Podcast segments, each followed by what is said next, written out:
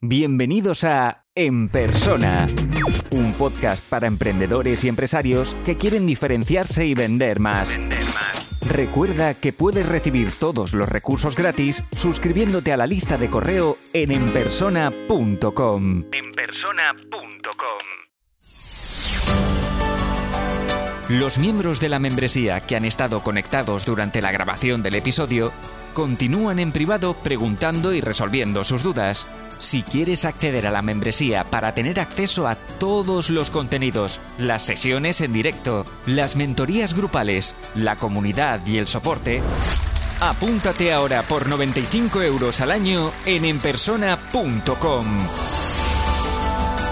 Esto solo es el principio. El branding existe desde que, desde que se creó la primera marca para diferenciar un producto. En el típico mercado que tenías dos, eh, no sé, dos puestos de arroz, por ejemplo, o dos productos de arroz, y para diferenciar la calidad, para diferenciar la procedencia, pues se empezaron a marcar y, a partir de ahí, pues, eh, pues eso, se, se, empezaron a crear y a gestionar marcas. Es verdad que pues, en los últimos años, sobre todo aquí en España, eh, como decías, hay un auge de, de las marcas y las marcas personales, pero porque es necesario, es decir, cada vez somos más, cada vez es más necesario diferenciarnos. Y yo siempre resumo que el branding es necesario por eso, para diferenciarnos y para tener esta visibilidad y credibilidad, ¿vale? Es decir, eh, hoy en día cada vez es más simple montarte tu, tu proyecto, cada vez eh, hay más gente que, que lo intenta y, y si hay una marca potente, pues da más confianza al, al, comprador. Por lo tanto, cuando mejor crees tu marca, cuando mejor gestiones tu marca, tienes más uh, posibilidades de rentabilizar y que tu, negocio, y que tu negocio tenga éxito. Pero hay una, hay una cosa que no se paga con dinero, que es el propósito de uno mismo, ¿no? Claro. Y cuando tú ves que, vale, sí, tienes, tienes supuestamente todo lo que deberías eh, tener, pero has sacrificado pues toda una carrera profesional, no tienes familia, no tienes eh, un entorno, eh, digamos, agradable o un entorno que hayas creado tú, pues yo creo que hay mucha gente que ahora pues, se empieza a crear sus propios proyectos. Y, bueno, no, no voy a decir nombres, pero sí que conozco mucha gente que eso, que está abandonando esta carrera más de de primera división en una multinacional para, para, simplemente hacer realidad su proyecto, ya sea online o ya sea offline. Queramos o no, eh, Uriol, eh, todos somos una marca.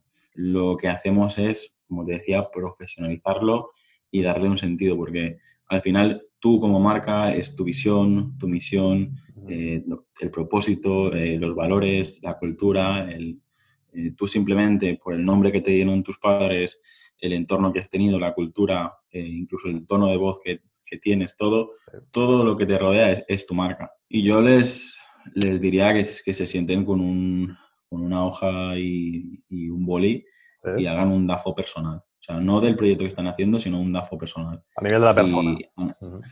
Analicen muy bien cuáles son sus debilidades, cuáles son sus fortalezas y, y yo siempre recomiendo que se cree la marca en base a las fortalezas. Y yo creo que en mi profesión soy más como, eh, como un escultor, pero no de, eh, de, ir quitando piedra, ¿no? de ir quitando, quitando, quitando, quitando, quitando y quedarte con la esencia de un hombre. ¿no? Y sé que suena a lo mejor muy así, pero es, es la realidad. Cuando, cuando ya tú quitas todo y no sobra nada, ya, empiezas como, como toca. Por lo tanto, eh, mucha gente se, sorprende cuando viene a verme porque a lo mejor esperan, eh, no sé, pues un presupuesto o, una información como muy saturada y al final muchas veces solo digo, mira, mm, elimina esto, elimina esto, elimina esto y haz esto. Y dicen, ostras, y como pensaba que me, ibas a vender, yo que sé, una página web, una estrategia de marketing digital y tal, y el problema es que ahora mismo es el mercado está saturado de, claro. de gente que vende lo que ofrece y no vende lo que la gente necesita. Diciendo que marca y identidad corporativa es lo mismo. Y, aquí es, eh, los que nos dedicamos a esto también tenemos que formar mucho a, nuestros clientes porque la gente dice marca el logotipo y el logotipo es como se suele explicar, es la punta del Es la parte solo. No hay que caer en, el error de pensar que, cuando hablamos de branding, que hablamos de diseño gráfico, porque es, es, muchísimo más. Así que lo, lo, que recomiendo es que se haga un estudio de la competencia.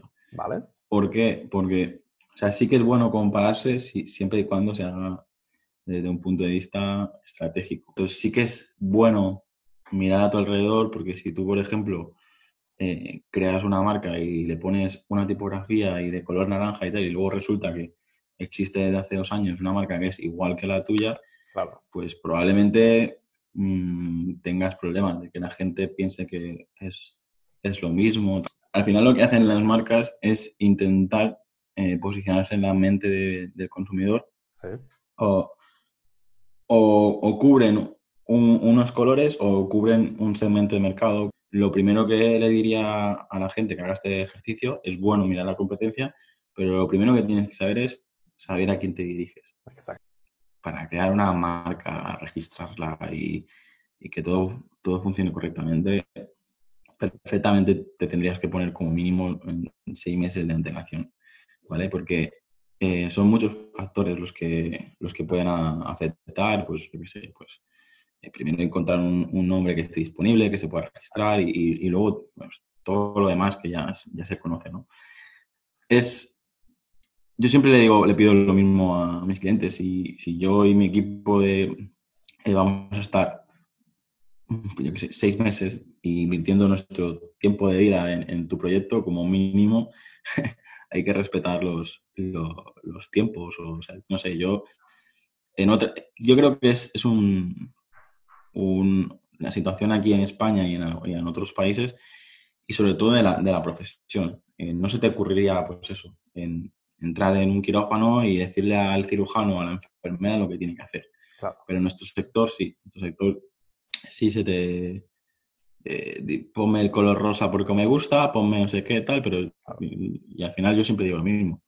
No te tiene que gustar a ti, tiene que gustarle a tu cliente. El tema del naming, ¿no? Mm. Eh, cualquier persona, incluso un niño de tres años, eh, sabe poner un nombre a su mascota, ah. ¿vale? Pero luego inténtalo con un producto, inténtalo con un servicio, con una empresa. Es decir, eh, no se trata de poner un nombre. Como digo, un nombre lo puede poner cualquier persona desde que, desde que sabe hablar, porque todo el mundo lo, lo hemos hecho. Pero un nombre estratégico que funcione con lo que quiere conseguir la empresa, que represente de verdad al, al producto, al servicio, a la empresa, tal, que, que, que, sea capaz de perdurar en el tiempo, que, que sea registrable, que sea uh, corto, que tenga sonoridad, tal, probablemente ya... Ya, ya cambia.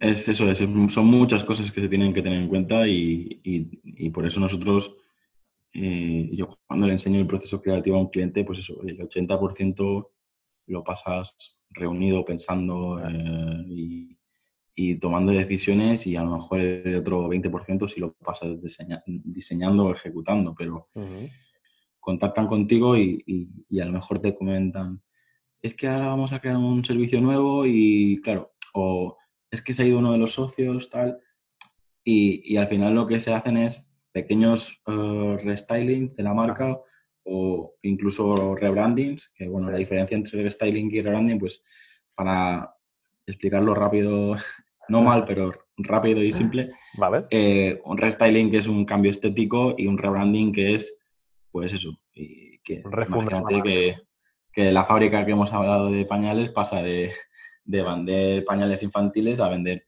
eh, pañales de, ancianos. A mí lo que me gusta de, mi especialidad, de la parte del naming, es que el naming es para siempre. Es decir, es verdad que hay compañías que sí que cambian el nombre, como por ejemplo el, caso reciente de gas natural fenosa, que ahora se llama Naturgy.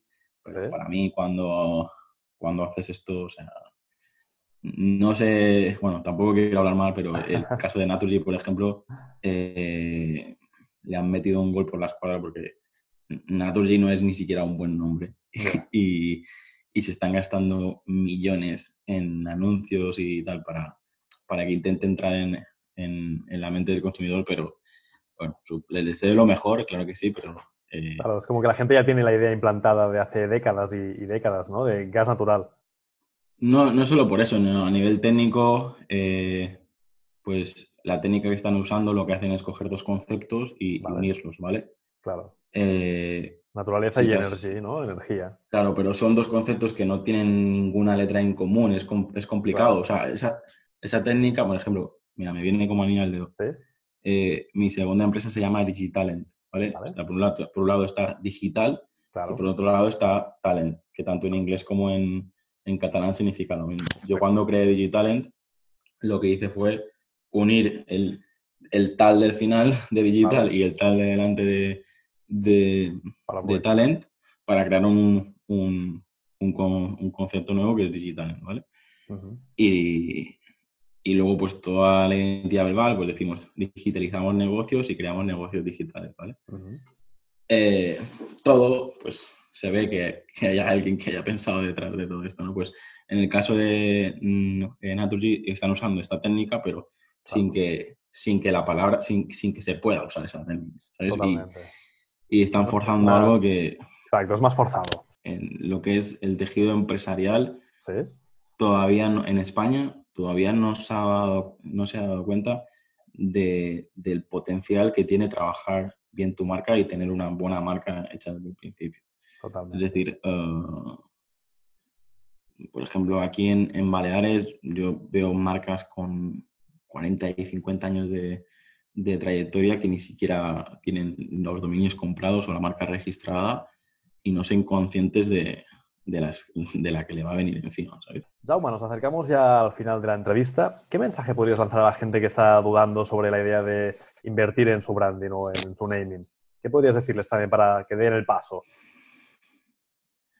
A ver, yo con esto sí que soy bastante honesto y, lo primero que, que haría es eso, que sean conscientes de, lo que están creando o lo que están, como tienen que intentar poner las cosas en, su lugar. Si, estás lanzando un proyecto a nivel nacional con varios socios, inversión y tal, pues no hay ninguna duda de que, que lo pongan en manos de un, de un profesional para que les ayude, porque yo, como, como siempre digo, un asesor, un consultor, eh, un abogado, lo que hace es ahorrarte tiempo y dinero.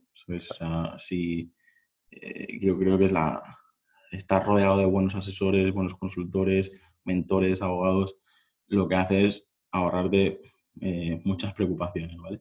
Por lo tanto, esa sería la primera parte. Pero luego también diría, pues, en el caso de que eh, estés montando, pues eso, llevas trabajando 20 años en, una, en un banco y de repente te creas tu primer proyecto online y tal, pues sí, seguramente encontrarás a alguien, pues como yo, con las consultorías que hago, pues que a lo mejor, pues con, en una reunión de una hora, dos horas, te puede ayudar a que hagan las cosas eh, mejor. Pero mm, a mí me ha pasado gente que me pregunta, vale, pues eh, necesito que me digas, eh, bueno, ¿qué harías? Y yo cuando le pregunto el tiempo que tienen y el dinero que tienen, pues a lo mejor tienen una semana y 500 euros. Es que si, si nos ponemos realistas, pues simplemente a nivel técnico, dominio, hosting, eh, web, uh, tal. Por eso yo, mucha gente cuando contrata conmigo es en plan, sin ir más lejos, eh, bueno, no quiero decir nombres, pero una tienda de barrio que lleva 40 años en, el, en, el, centro de, aquí de Palma de Mallorca y que quería digitalizarse y, me, mostraba páginas web de, su competencia y cuando le, pedí por el presupuesto me dijo que tenía 300 euros y me estaba mostrando una web como, yo qué sé, para que os hagáis una idea, como si fuera la parte de, de, de ¿cómo se dice? De ropa interior de mujeres de, de Zara, ¿sabes? Por ejemplo, y me dice, no, yo quiero algo así y tengo 300 euros. Pues al final yo aquí eh, lo intento dar el mejor consejo posible, pero yo creo que la gente lo primero que tiene que hacer es ser consciente de, de, dónde está. Pues en mi caso, por ejemplo, yo voy a un personal trainer y me dice que me sobran 20 kilos, vale, me sobran 20 kilos, vale. Ahora, ¿cómo los quitamos? Exacto. Pero lo que no puede ser es irte al personal trainer y decir, mañana eh, quiero pesar 20 kilos menos, porque es que no es posible. No, no es realista. Y, y de la misma manera, yo, un poco la conclusión sería esta, ¿no? Es decir, pienso que en nuestro sector todavía va a crecer más de lo que está creciendo y, y todavía se debe valorar más porque la gente que la gente que sí crea su marca y sí gestiona su marca correctamente, eh, lo ve los resultados. Yo lo que le digo a la gente, si quieres empezar, eh, si quieres empezar con un buen pie y, quieres eh, que el porcentaje de, error disminuya y el porcentaje de éxito crezca, pues uh de gente que, que, te ayude y seguramente lo conseguirás. Si te gusta este podcast, puedes dejar una reseña o un comentario. Es la mejor forma de ayudar para crecer y llegar a más gente. Suscríbete en Apple Podcast, iBox, Spotify o YouTube para no perderte los siguientes episodios.